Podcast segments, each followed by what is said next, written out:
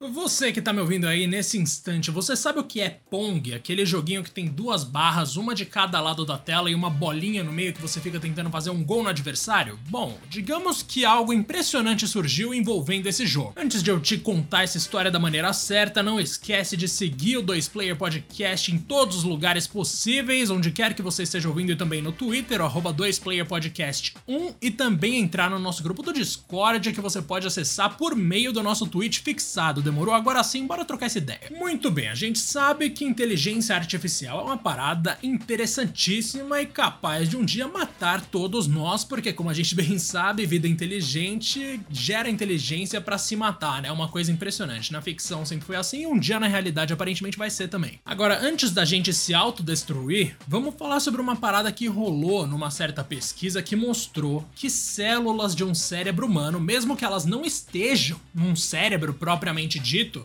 conseguem aprender a jogar Pong mais rápido do que uma inteligência artificial, cara. Olha isso. O lance é o seguinte: conforme é publicado no IGN e também no DNM, que é o site que eu trabalho, o site de games do Omelete, acessem o dnm.com.br.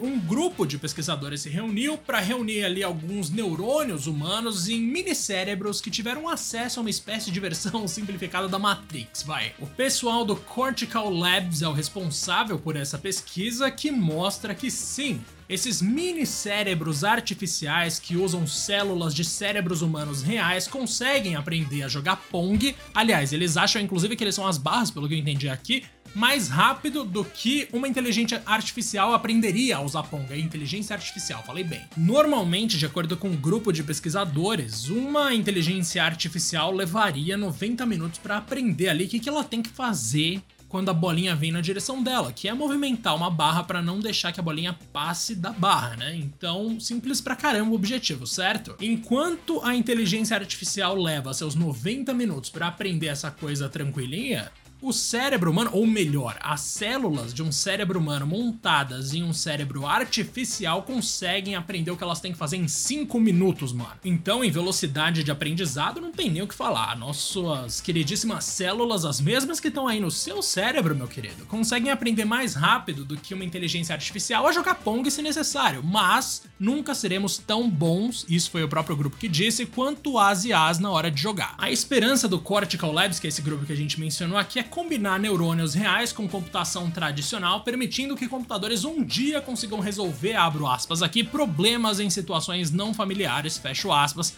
como questões relacionadas a robôs autônomos. Eu não faço a menor ideia a respeito de debates éticos envolvendo esse tipo de coisa, mas, cara, tem uma coisa que eu fiquei é impressionado. Nossa senhora, se células de um cérebro humano conseguem fazer tudo isso, imagina o que um cérebro humano consegue fazer? A gente já sabe. Você também é um gênio, viu? Saiba disso. Muito obrigado pela companhia, eu fico por aqui. Não esquece de seguir o 2P em absolutamente todos os lugares e compartilhar também com seus amigos, beleza? E se você quiser entrar no nosso grupo do Discord, é só acessar o arroba 2 Player Podcast 1 no Twitter e acessar o nosso tweet fixado, demorou? Grande abraço e até mais.